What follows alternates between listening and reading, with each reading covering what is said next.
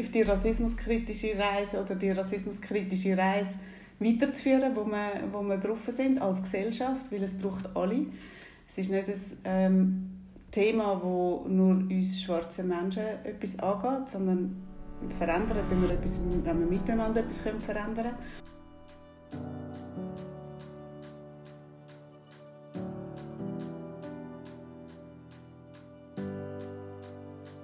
Hallo miteinander und willkommen zu einer ganz neuen Folge vom Podcast Einfach Leben zum Thema Rassismus. Nein, stopp, wir sind heute gar nicht beim Podcast Einfach Leben, sondern beim Kaffee am Freitag. Zwar haben uns Zara und Kaffee, die normalerweise hier reden, diese Plattform übergeben, um über ein Thema zu reden, wo sie selber von sich sagen, wir können da eigentlich gar nicht wirklich darüber reden, wir müssen jetzt vielleicht einfach mal ruhig sein und zuhören. Darum zuerst mal ein ganz großes Dankeschön an die zwei. Das ist die richtige Art, aktiv sich einzusetzen gegen Rassismus, nämlich damit anzufangen, mal zuzuhören und denen den Platz zu geben, etwas können erzählen. Mein Name ist Anja Glover, ich bin Journalistin, Podcasterin, Autorin, mache ganz verschiedene Sachen und beschäftige mich, seit ich überhaupt daran denken mit dem Thema Rassismus und vor allem Alltagsrassismus in der Schweiz. Wie findet der Rassismus statt? Wo findet er statt und was kann man dagegen machen? Dass wir etwas dagegen machen müssen, ist jetzt allen klar geworden oder hoffentlich zumindest im grössten Teil. Und in den folgenden Podcast-Folgen werden wir gerne darüber reden, was man konkret machen kann und wie Betroffene den Rassismus überhaupt wahrnehmen. Ich danke euch vielmals fürs Interesse. Ich hoffe, ihr bleibt mit dabei und freue mich auf euer Feedback.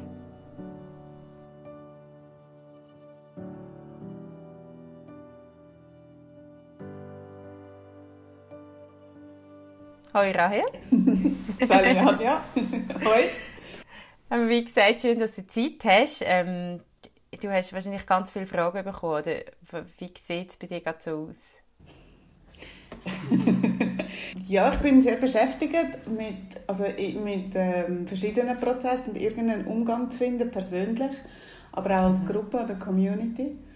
Und ich merke, ja, dass ich mich da drinnen noch so am Sortieren bin und was ich anspruchsvoll finde, ist wirklich auch noch einen Teil Selfcare-Zeit zu widmen. Und es ist so, verschiedene ähm, Medien fragen jetzt ganz viele Leute an und fragen direkt nach, auch nach meiner Stimme oder vor allem nach unserer Stimme auch von Flash-Mitgliedern. Und jetzt sind wir so am schauen, wer wo äh, kann antworten was, wie wir damit umgehen, wie wir, ähm, ja, was man kann antworten Genau. Welche Sprache wir finden Genau. Also, warum das Thema Rassismus uns interessiert oder wieso ich ausgerechnet heute einen Podcast darüber mache, das müssen wir, glaube ich, niemandem sagen. Ähm, das ist im Moment in aller Munde. Für uns ist es aber schon immer ein Thema gewesen. Also du kannst vielleicht kurz schnell sagen, man sieht dich ja nicht. Aber wir haben beide ähm, afrikanische Vater, gell? Dein Vater ist aus Kenia, mhm. wenn ich es richtig weiß. Genau, meine ist aus Ghana und deine Mami ist von der Schweiz. Ja. Ähm, wie meins auch. Das heißt, wir sind von Anfang an eigentlich mit so Themen in der Schweiz aufgewachsen. Ähm, Du, zum noch schnell dich vorstellen, du bist, wenn ich es richtig ausgesehen habe, du bist ganz verschiedene Sachen. Du bist sehr aktiv. Ähm, du bist Trainerin von Gleichstellungsfragen und Diversität, soziokulturelle Aktivistin, Lehrbeauftragte und Bewegungsforscherin. Habe ich das richtig zusammengefasst? Ja, so habe ich es im Moment geframed. es ist immer schwierig, wenn man viele verschiedene Sachen macht, zu sagen, was man genau macht. Und wie wir uns kennen, du hast, bist Mitgründerin von Blash, das ist das Netzwerk von Schweiz, schwarzen Frauen in der Deutschschweiz. Und ich bin dort ähm, dabei, also ich bin im Chat inne und dort poppen immer mal ganz viele Nachrichten auf. Ich, manchmal ein bisschen mehr dabei, manchmal ein bisschen weniger. Aber das ist so eigentlich die Community, wo schwarze Frauen zusammenkommen ähm, in der Schweiz. Ich muss ganz ehrlich sagen, ich habe lange gar nicht gewusst, dass das gibt. Ähm, ich glaube, es ist vor zwei Jahren oder so, habe ich mal von dem das erste Mal überhaupt gehört. Vielleicht kannst du noch ein bisschen sagen von dir. Wie, du bist äh, 1977 geboren, in Zürich aufgewachsen, oder in Talwil, glaube ich. Ähm, wie, wann hast du gemerkt, dass Rassismus ein Thema ist? Ich glaube sehr schnell. Ähm, ganz, ganz sicher bin ich nicht. Aber also ich, ab dem Kinski auf jeden Fall. Ich bin Teil noch in Nigeria aufgewachsen. Bis drei, da mag ich mich nicht erinnern, da weiß ich nicht, wie ich, ich persönlich damit umgegangen bin. Vielleicht kann man auch sagen, ich habe das Glück, dass meine Eltern sehr sensibilisiert sind, immer auf diese Thematik sich auch engagiert haben und somit ist habe ich wie schnell auch eine Sprache gefunden für was passiert in der Gesellschaft und was wie äh, ungerecht Unterscheidungen sind, die gemacht werden aufgrund von Race. Das ist thematisiert worden. Und ich habe, äh, glaube ich, ein gutes Sensorium ausgebildet bekommen, das können die Heime besprechen und wir haben darüber diskutiert. Und ich mag mich erinnern, im Kindergarten hat es äh, so Momente gegeben, wo so kulturalisierend sind und mir ein ungutes Gefühl gegeben haben. Und äh, die Frage von Zugehörigkeit, wo immer wieder abgesprochen wird mit der klassischen Frage, ich kann eigentlich etwas anderes sagen, mit der fucking Frage, wo kommst die braucht es einfach nicht mehr. Und die begleitet mich eben spätestens seit dem Kinski bis heute. Immer und immer und immer wieder. Wo ähm, so dass die Zugehörigkeit einfach abgesprochen wird. Und das sind, ähm, sind Momente von Alltagsrassismus und das kann ich heute so bezeichnen, aber das ist ein langer Weg, bis ich dann so darüber reden konnte dass ich mhm. da kann sagen ah, das ist Alltagsrassismus, es gibt strukturellen Rassismus, institutionellen Rassismus. Das hat ähm, schon einen, einen Moment gebraucht gehabt für die Differenzierungen. Können auch, auch zu machen. Es sind alles ähm, die gleichen Auswirkungen. Das spielt keine Rolle. Es ist einfach auf verschiedenen Ebenen an, an, ähm, auf, an, wie sagt man, angesiedelt. Und mhm. das ähm, prägt unsere Gesellschaft, dass wir eben nicht nur den Alltagsrassismus haben, der individuell ausgesprochen wird, sondern eben auch von Institutionen wirklich ähm, Mechanismen da sind, die ganz klar unterdrückend und ausgrenzend sind gegenüber gewissen Leuten. Mhm. Das ist so das, was man sagt oder was ich viel zu sagen bekomme. Also ja, ich weiß ja schon, es gibt Rassismus, aber spürst du das auch wirklich? Wir sind ja nicht wirklich rassistisch hier in der Schweiz. Ähm, ich weiß, es gibt ganz viele Beispiele, die wir schon hundertmal gesagt und gehört haben, wie zum, zum Beispiel eben die Frage, woher kommst Kannst du ein paar Grundbeispiele nochmal nennen für unsere Zuhörer und Zuhörerinnen, die eben den Alltagsrassismus zeigen? Ähm, gerade kürzlich jemand, der mir erzählt, heimgekommen vom am, am Flughafen in Zürich wieder äh, angekommen und rausgenommen werden von der Polizei. Zwei Leute werden rausgenommen, beides POCs. Beides schwarze, schwarze Männer. Ähm, POC, People of Color. Und ähm, zweistündige Kontrolle über sich ergehen müssen. Auf Nachfrage, warum ich, was liegt vor, haben sie einen Fahndungsauftrag für das Profil, wo ist wie ich? Nein, aber man hat uns schon gewarnt, dass da zwei schwarze Männer einsteigen in den Flug, also in, in, das Flugzeug an dem Ort, wo man eingecheckt hat. Wir wollten kontrollieren, um was es geht. Und das sind einfach Verdächte aufgrund von nichts. Mhm. Und das ist das Willkommen als schwarzer Schweizer in der Schweiz, zum Beispiel. Ein Beispiel. Mhm. Wo äh, extrem entwürdigend ist und nicht nur einmal passiert, sondern immer wieder passiert. Ähm, Billetkontrollen von schwarzen Menschen im öffentlichen Verkehr, die mehrfach kontrolliert werden, wenn man eigentlich keine Kontrolle macht, aber sie kontrolliert. Mhm. Das ist ein Beispiel. Ähm, welche Plätze, das ist etwas, was man sehr gut machen, hinschauen, auch im öffentlichen Verkehr, welche Plätze frei bleiben, wenn das Tram wieder gefüllt wird nach Corona-Zeit. Es sind die Plätze neben schwarzen Menschen, vor allem mhm. neben schwarzen Männern auch.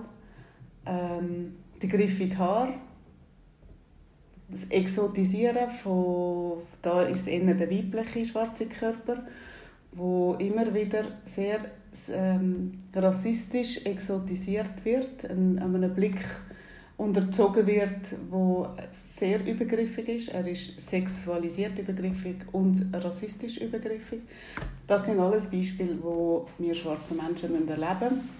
Und wir erleben es ja nicht nur in dem Moment, wo wir es ganz persönlich erleben, wir erleben es auch als Familienangehörige. Mhm. Das heißt, wir erleben es eigentlich täglich.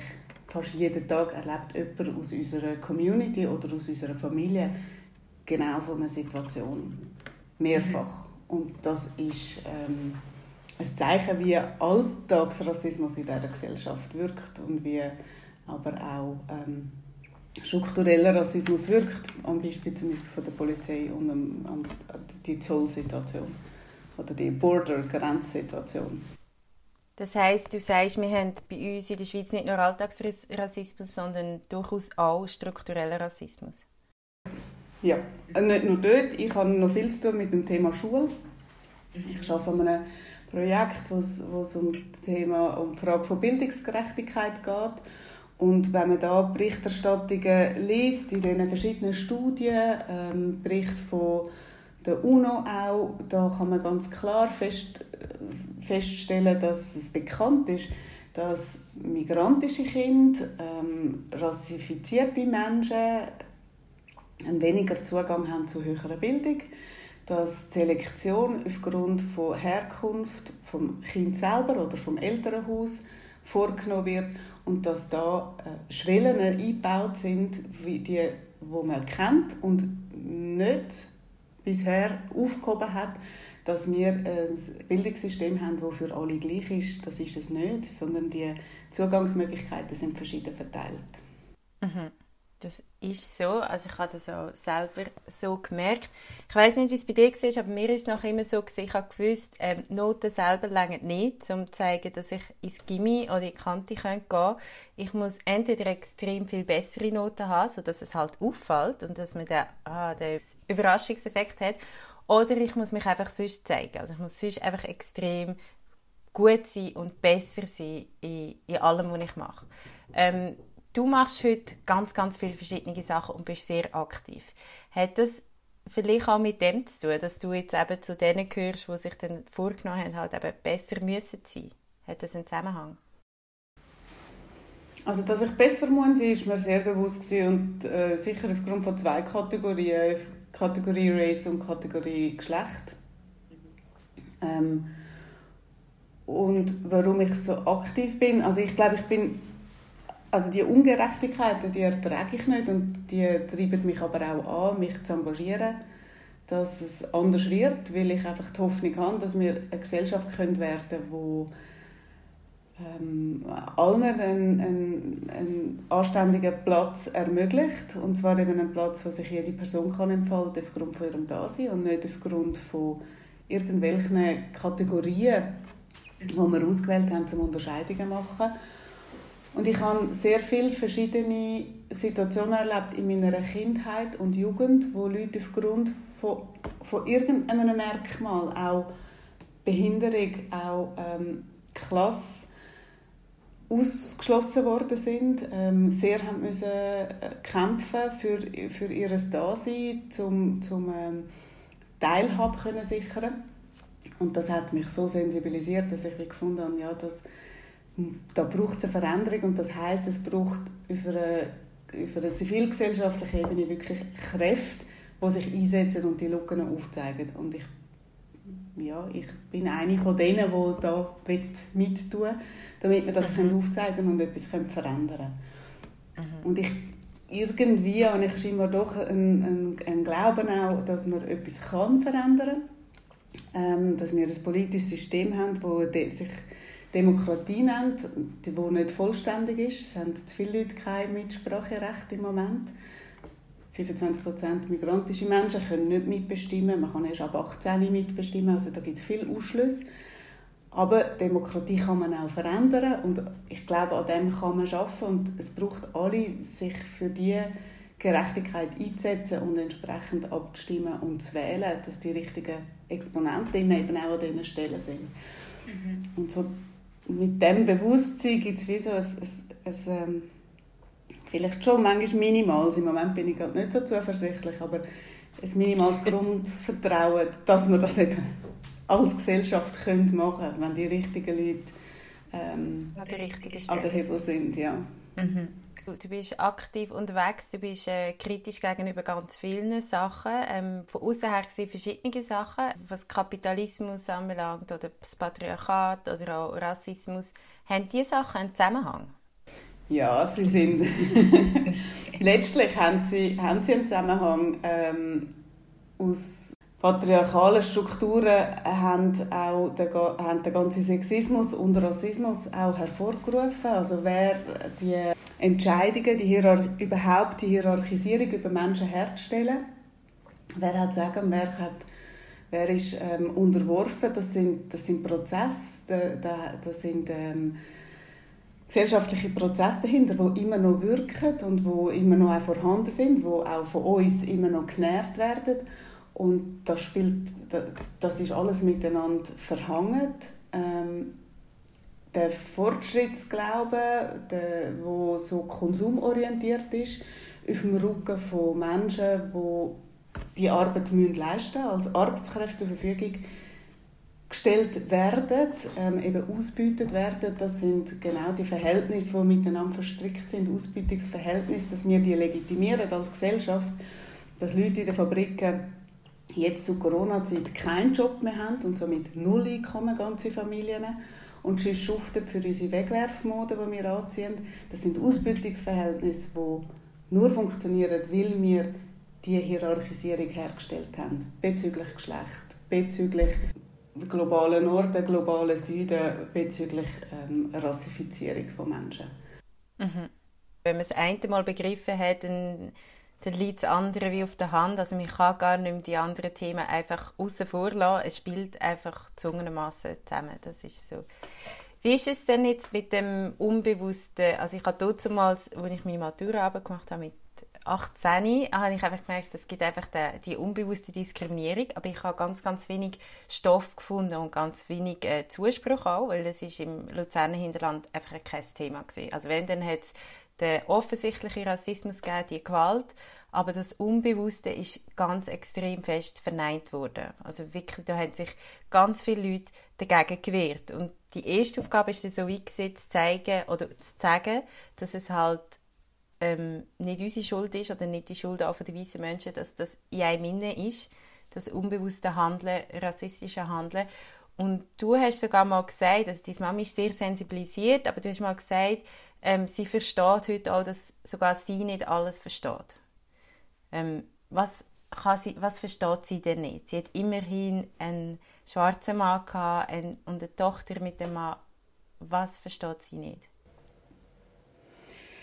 Also, ist natürlich schwierig. Am besten würden wir das Gespräch das zweite führen. Das wäre ja. das Interessanteste, weil auch alleine wird sie auch nicht alles können sagen. Aber so die Verletzungen, die wo, wo passieren, die hat sie nur indirekt erlebt. Und ähm, was ich schon auch erlebt habe, ist, dass sie immer wieder das System dann probiert zu schützen. Also der schnelle Reflex, den viele weiße Menschen haben, ist, ja, aber das ist doch einmalig oder das, ist, das passiert nur jetzt so oder grundsätzlich haben wir aber doch schon Recht, wo alle schützen.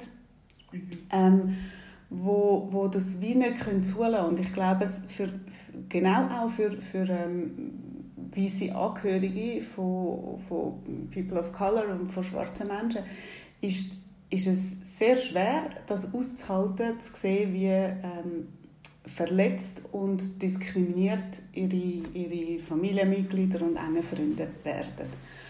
Der unbewusste Rassismus, der passiert eigentlich auch auch über Interesse an den Leuten, glaube ich. Also eigentlich will man sensibilisiert sein, ist ja was Treni Edolodge auch immer wieder sagt.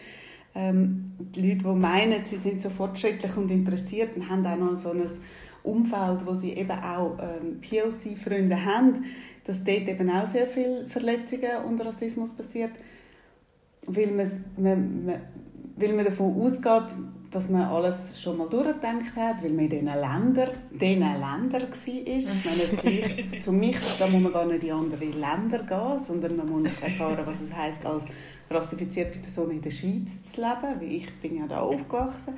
Ähm, und dort passieren die ganz, also konstant wieder Verletzungen. Wenn, ähm, wenn man mir sagt, ich bin auch in Kenia und ich habe gesehen, wie die Leute dort, ich, dann, dann sind wir schon auf eine, nicht auf einer Position, wo wir über etwas reden können, wo, wo equal ist und wo ein Verständnis hat von, von der Situation da, wie aber auch nicht ein Verständnis von der Situation in Kenia äh, zu, äh, zu, leben. Und das muss ich sagen, weiß ich auch nicht, habe ich nämlich nie. Da muss mit anderen mhm. Leuten reden, da muss ich andere Leute fragen, die in Kenia aufgewachsen sind oder immer noch dort leben.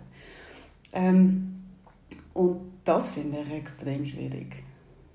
Mhm. So mit dem einen, auch einen Umgang zu finden, weil es nämlich, wenn wir uns wehren, sehr oft dann der Reflex kommt, äh, eben halt auch die White Guilt, also so gewisse Scham, Verunsicherung und eben dann eine Gegenwehr von weißen Menschen, die dann sagen, eben so habe ich es nicht gemeint, das will ich nicht. Äh, und, und dann muss man sich um die Debatte kümmern, wie es den Leuten jetzt geht, anstelle, dass wir uns darum kümmern können, was jetzt genau passiert ist und ja. wie ungleich die Diskussion ist, dass wir da einfach nicht vom, vom, vom Gleichen ausgehen.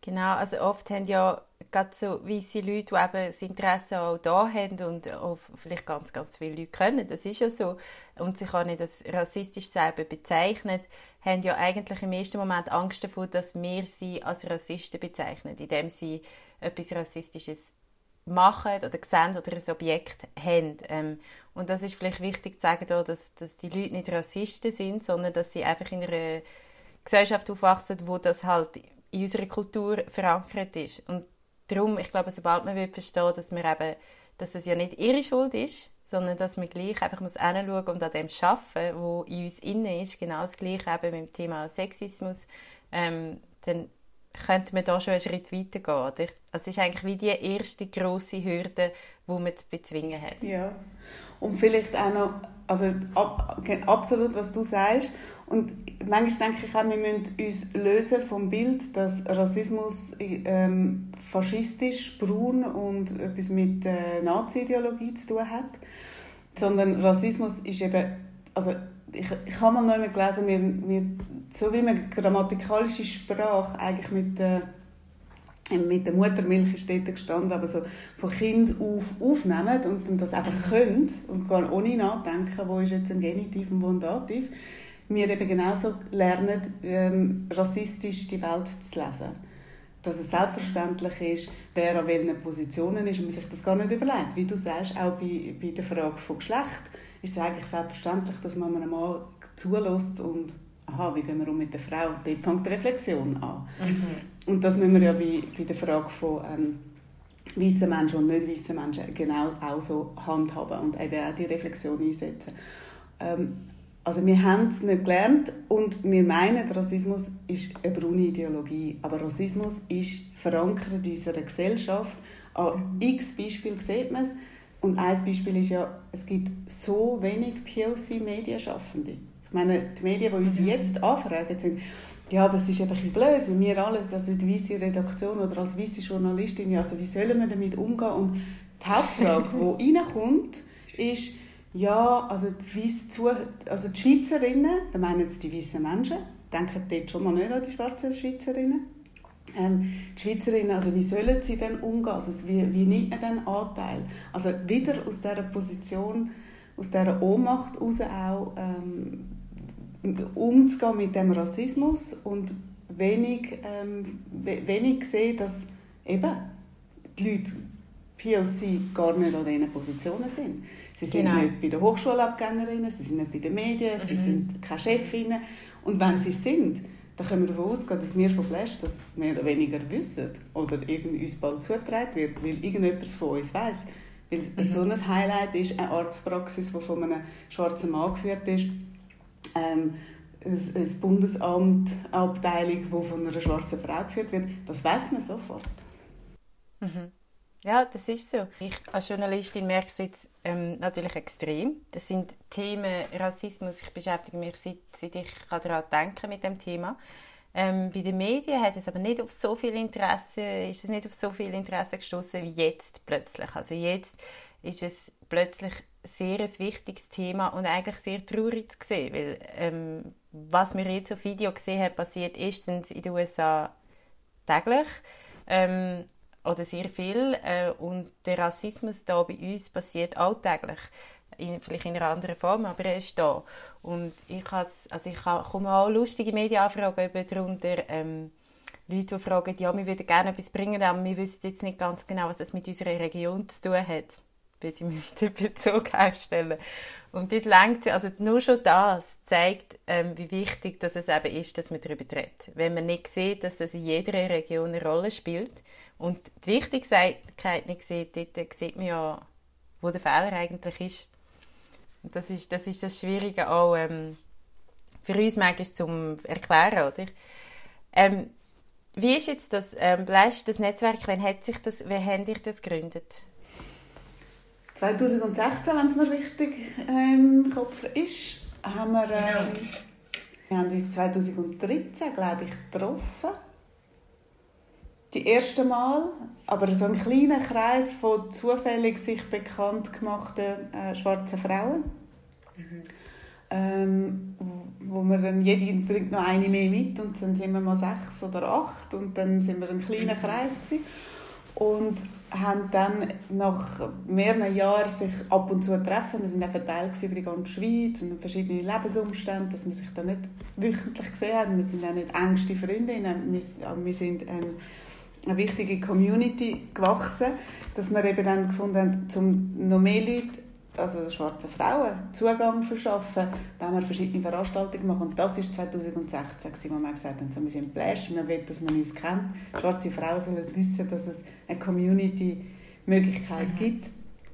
Und seit 2016 gibt, kann man so sagen, gibt es Splash als mit dem Namen und wo wir ähm, uns regelmäßig treffen. Also da gibt es sicher monatlich Treffen, mittlerweile in drei Städten, Zürich, Bern und Basel wo, ähm, ja, wo, wo man sich kann austauschen über verschiedene Themen, schwere und schöne, und wo wir uns gegenseitig unterstützen und manchmal auch Projekte machen, wo wir mit etwas gegen treten. Mhm. Und hast du, kannst du vielleicht noch kurz schnell sagen für die Zuhörer und Zuhörerinnen, die eben noch nicht gewusst haben, dass, dass das überhaupt geht, äh, wieso heißt es Splash? Es ist ja noch mit einem Sternchen dazwischen. Genau, also Black Ski haben wir mal über, überlegt. Ähm, mhm. könnte der, der Grund sein für Blash. Und Sternli ist ja aus dieser Sternli-Politik, dass wir sagen, ähm, das ist eine Konstruktion, also sowohl Blackness ist eine Konstruktion, also die ganze Race-Frage ist eine Konstruktion, wer ist schwarz und wer ist nicht schwarz. Das, hat, das sind Setzungen, die gemacht worden sind, um Unterscheidungen zu machen zwischen Menschen. Und das Gleiche ist für Geschlecht. Wenn man von Black und von Ski redet, ähm, auch bei Geschlecht ist äh, es ist nicht einfach gegeben, dass es nur männlich und weiblich gibt. Und ähm, so haben wir dann gesagt, wir sind Blash, Netzwerk Schwarze Frauen und unbedingt welcome für, ähm, wir sind auch am überlegen am Namen, aber welcome, dass alle Leute, die sich da zugehörig fühlen, dürfen dazu stoßen. Also auf alle Fälle auch non-binary Personen willkommen sind in dem Netzwerk Blash. Mhm. Ähm, eine von der Fragen, die ich jetzt nicht stellen aber die ich dir stelle, weil ich weiß, dass sich äh, Zuhörer und Zuhörer sich die Frage stellen, äh, ist denn das nicht auch ausgrenzend, wenn man jetzt sagt, weiße Leute gehören dort eigentlich nicht dazu? Freut mich doch, dass du die Frage nicht stellen wirst. ich muss dort anfangen. Ähm, wir, kennen, also wir kennen das auf ganz verschiedenen Orten, dass es immer wieder Gruppen braucht, die für ihre, ihre Thematik und ihre Anliegen können einstehen können. Dass man da gewisse Sachen kann diskutieren mit Leuten, die ähnliche Erfahrungen machen. Und für das braucht es eben verschiedene Gruppen. Und es ist ja nicht so, dass es dann nur diese Gruppe immer gibt, 7 mal 24. Wir sind ja eben auch schon noch aktiv und ähm, äh, leben Familie und Freundschaft etc. Aber es ist extrem wichtig, dass es die Gruppe gibt. Ähm, ich glaube, es, sie, es hilft gegen das individualisierte, zum Teil Ohnmachts- und Trauergefühl können ähm, kollektivieren, nämlich die, die Erfahrung von Rassismus. Die, die teilte Rassismuserfahrung können austauschen und eben als teilt erkennen, ist enorm wichtig und nicht alleine dastehen, eben vielleicht ähm, in meiner Biografie die einzige in einer damals KV-Klasse oder die einzige im Kindergarten, wo also rassifiziert ist, weil sie aus ähm, einen Vater hat, der aus, aus Kenia kommt. Das ist extrem wichtig, dass man da auch erkennen kann, dass es eine kollektive Dimension hat, eine strukturelle Dimension hat und nicht ich aufgrund von meiner Persönlichkeit das erlebe, sondern ich erlebe es aufgrund von gesellschaftlich, gesellschaftspolitischen ähm, Determinanten. Das sind, mhm. das sind die Maßstäbe, die das legen. Und darum braucht es Gruppen. Und für alles soll es Gruppen geben. Also ich finde es ich sehr schön. Danke vielmals, dass Sie die Gruppe überhaupt gegründet haben. Und wie gesagt, ich habe das erst eben so vor eineinhalb, zwei Jahren bin ich darauf gestoßen, aber die gibt es ja auch gar noch nicht so lange. Ähm, in meiner Biografie bin ich wie ganz viele andere Frauen in dieser Gruppe eben immer die Einzige gewesen. Und ich bin dann auch eigentlich ins Ausland quasi andere suchen. Aber im Ausland sind ja, die, die haben ja nicht das Gleiche erlebt wie ich. Also wenn ich auf Deutschland gehe, ist es nicht die gleiche Geschichte. Wenn ich auf Frankreich gehe, sogar wenn ich in Lausanne bin, es ist nicht die gleiche Geschichte. Aber es ist wirklich so da, dass das Bedürfnis, dass man sich halt auch mal austauschen kann, auch über ganz simple Alltagssachen, eben, wo anderen nicht auffällt und uns eben schon auffällt. Also darum kann ich eigentlich allen, die zulassen, die, die sich angesprochen fühlen, nur empfehlen, ähm, der Gruppe beizutreten. Man kann ja auch relativ inaktiv sein, oder? Man kann einfach von Zeit zu Zeit mal dazu stoßen. Ähm, wie kann man sich am besten melden oder wie, wie kommt man da rein? wie ist der Eingang? Der beste Eingang ist ein Mail an Flashmail, wo du kannst das nachher einblenden. ja, ich kann es nicht. Ich kann das einfach nicht auswendig. ähm, das es ist glaube bla.sh.gmail.netzwerk@gmail.com, aber das ist nur eine Fantasie. Ähm, obwohl ich das verwalten, das Mail. Also dann kommt man das Mailing über und im, wenn man das Mailing überkommt und neu dazukommt, ist es immer gut, wenn man kurz erzählt, ähm, warum man dabei sein will. Mhm. Und dann kann man auch den Link noch geben für unseren WhatsApp-Chat, der aktiver ist und so ein einfach ein Austausch ist. Und im Mail erfahrt man aber dann auch, wenn Treffen sind in den verschiedenen Städten, die ich vorher aufgezählt habe, Basel, Bern, Zürich und kann dann mitwirken, wenn man will, also an ein Treffen mhm. geht oder auch selber etwas beistellen. Aber es hat ganz viele Leute, die einfach in diesem Chat dabei sind und ähm, mal mitlosen und dann, wenn, dann gibt es einen Moment, wie auch jetzt gerade wichtig ist, wo viel mehr Leute aktiv mit diskutieren und sich engagieren, ähm, weil es wichtig ist, dass wir zusammenstehen können und dass wir viele sind und uns hören und das spüren wir und das ist dann auch sehr schön. Aber es ist überhaupt keine Verpflichtung, da irgendetwas zu machen Genau. Das ist auch die, die, die schöne Seite eigentlich an dem, an dem traurigen, zu dem traurigen Anlass, sehr traurigen Anlass. Eigentlich schade, dass die Diskussion erst so können entfacht werden ähm, aber Blash ist wirklich so ein bisschen die Community, die Deutschschweiz, wo man ja, wo man sich, äh, wo man auch einmal nach innen arbeiten. Ich glaube, du hast es mal so beschrieben, dass wir oft Einzelkämpferinnen sind und ganz viel nach außen mit laut sein, nach außen arbeiten, weil wir eben die Einzigen sind und uns auch ganz viel verteidigen ähm, Mit so einer Community kommt man halt die Chance, über mal ja, vielleicht auch mal zulassen und eben nicht müssen erklären, nicht müssen rechtfertigen, sondern einfach sein. Absolut, genau. Können einfach durchhängen. Genau. Ja, gut. Ich glaube, wir haben ähm, viele Themen schon angesprochen. Es gibt natürlich noch viel, viel mehr darüber zu reden, aber ich hoffe, ähm, dass in den nächsten paar Tagen noch viel darüber informiert wird und dass es anhaltend ist vor allem. Gibt es etwas, wo du gerne noch willst, ähm, den Zuhörern und Zuhörerinnen mit auf den Weg geben oder etwas, was dir sehr am Herzen liegt? Ähm, ja, vielleicht, wenn du vorher gesagt hast, hat auch viele weise Zuhörerinnen, so Bitte auf die rassismuskritische Reise oder die rassismuskritische Reise weiterzuführen, wo wir, wo wir drauf sind als Gesellschaft, weil es braucht alle. Es ist nicht ein ähm, Thema, wo nur uns schwarze Menschen etwas angeht, sondern verändern wir etwas, wenn wir miteinander etwas können verändern Das heißt ähm, vielleicht am besten deinen Artikel lesen, den du geschrieben hast in der Annabelle, was ich super finde ja, wo du die, gegengelesen hast. Die acht Tipps, die du dort äh, formuliert hast. Und äh, es fängt an bei Lernen und äh, Zuhören und sich weiterbilden. Und ich glaube, das ist schon sehr wichtig. Ähm, und es ist etwas, wo einem ein Zeitchen beschäftigt und nicht einfach weggeht.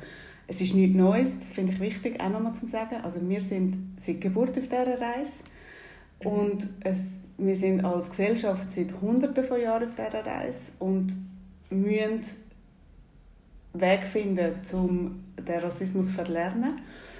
Mhm. Und den verlernen wir nur miteinander. Und das wäre ein Einstieg, den ich sehr gerne ähm, erwähne, ist das Buch von der Tupoka Ogette. Sie hat Exit Racism geschrieben und ich finde es ein wahnsinnig gutes Buch. Es gibt es auch als Hörbuch. Und da mit dem mal ähm, für die einen ist es Einstieg und für andere ist es eine Weiterführung. Für mich ist es auch sehr wichtig obwohl ich mit dem ähm, Thema mich schon auseinandergesetzt habe, viele Jahre vorher, habe ich gefunden, da ist einfach zusammengefasst, auf den Punkt gebracht, in einem handlichen Buch. Ähm, und mein Wunsch eigentlich ist, dass in der Schweiz so in jeder Nachbarschaft eine Lesegruppe gibt, Exit Racism, und man diskutiert und hat dann nachher ein, zwei, drei Handlungsideen mehr. Und eine Handlungsidee ist immer einstehen gegen Rassismus. Egal, ob POCs im Raum sind oder nicht. Immer. Mit dem Rassismus null Toleranz. Das ist das Einzige, was es gibt. Danke vielmals für das schöne Schlusswort. Ich hoffe natürlich sehr fest, dass sich Zuhörerinnen und Zuhörer dass sie einstehen, ähm, aber dass sie den Podcast hören, zeigt ja schon, dass Interesse da ist und dass man etwas ändern will. Danke vielmals, Rahel. Und Danke. alles Gute. Ja, dir auch. Danke vielmals, Anja. Danke. Merci. Ciao, ciao.